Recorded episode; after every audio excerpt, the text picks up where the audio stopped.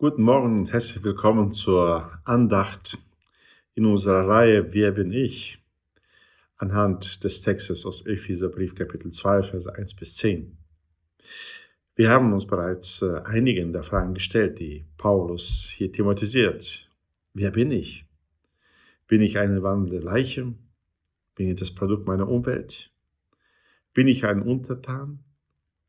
Oder bin ich gar ein Triebtäter? Denn äh, diese Frage stellt sich uns, wenn wir Epheser 2, Vers 3 lesen. Paulus schließt sich hier mit ein und äh, sagt, äh, wer wir alle waren. Unter ihnen, schreibt er, führt noch wir alle uns einst unser Leben in den Begierden unseres Fleisches, indem wir den Willen des Fleisches und der Gedanken taten, und wir waren von Natur Kinder des Zorns, wie auch die anderen. Alle Menschen sind von Natur aus ihren Begierden untertan.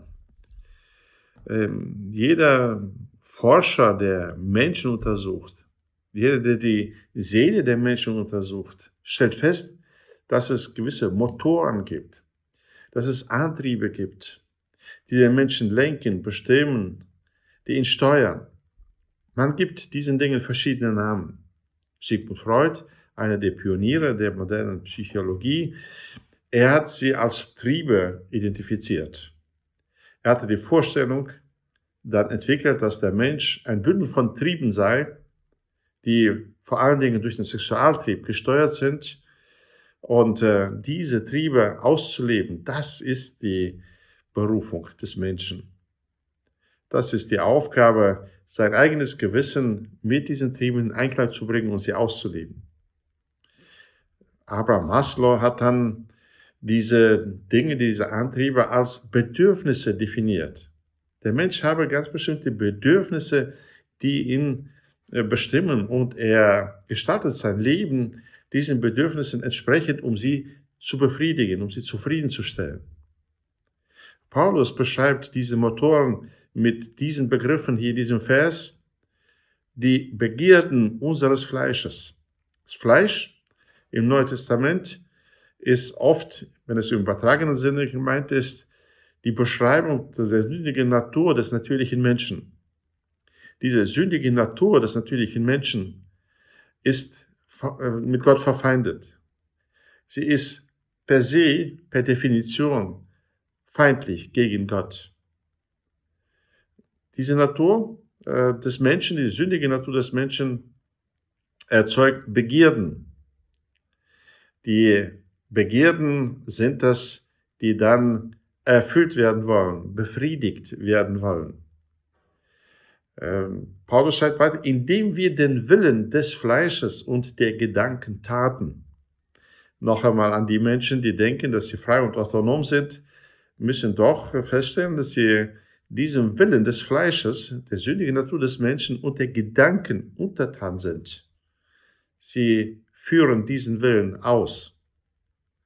Nun, diese unheilige Dreieinigkeit, die Welt als das System, ohne Gott das Leben sinn- und gehaltvoll zu machen, Satan als Fürst dieser Welt und das Fleisch als ein Komplize in unserem Inneren, unserer sündigen Natur, sie sind alle darauf ausgerichtet, uns dem Zorn Gottes auszuliefern. So sagt Paulus hier, und wir waren von Natur Kinder des Zorns, wie auch die anderen. Und die Begierden werden näher beschrieben im Neuen Testament. Ich werde nur einige Aspekte herausgreifen. So nennt Paulus hier im Epheserbrief Kapitel 4, Vers 22 die Begierden als betrügerisch und zerstörerisch. Unser alter Mensch wird gestaltet nach den betrügerischen Begierden, die sich zerstören. Betrügerisch bedeutet, sie suggerieren etwas Gutes, etwas Schönes, etwas Angenehmes, etwas Erstrebenswertes. Und am Ende liefern sie den Menschen dem Tod aus. Es ist der in uns lebende Betrug, dem der Menschen allzu gerne verfällt. Betrügerisch bedeutet, dass er ködern kann, mit etwas Attraktivem. Das ist wie beim Angeln. Der Wurm am Haken sieht für jeden Fisch sehr attraktiv aus. Und er greift danach, genießt es und im nächsten Moment bleibt am Haken hängen, wenn der Angel den angezogen hat. Genauso ist die Begierde.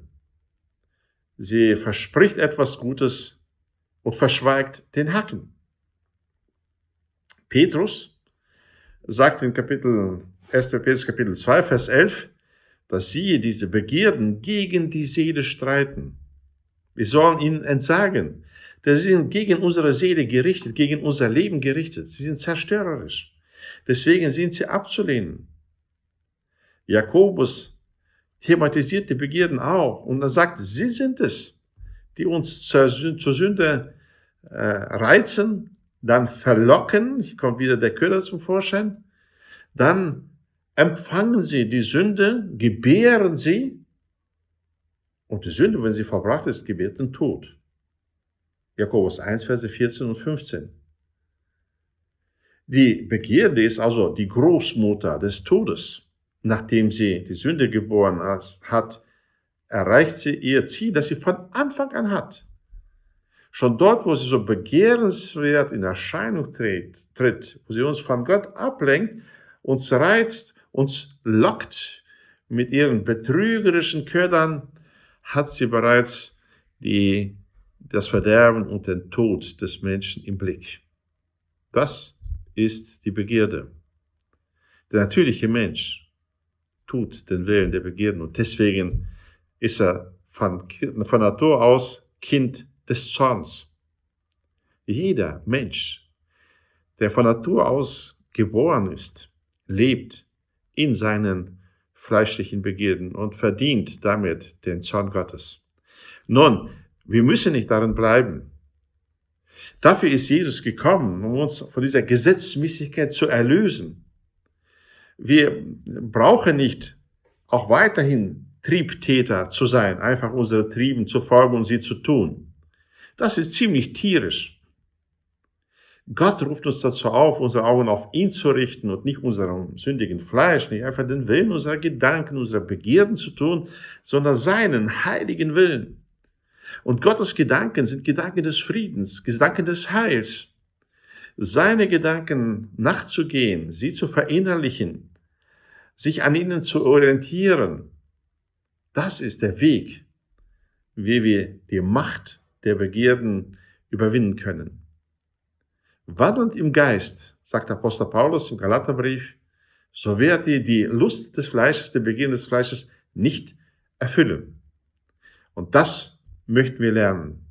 Dahin möchten wir nicht einfach Triebtäter zu sein, nicht einfach die Lust des Fleisches ausleben, sondern den Willen Gottes zu suchen und ihm zu folgen. Gott segne dich auch heute darin.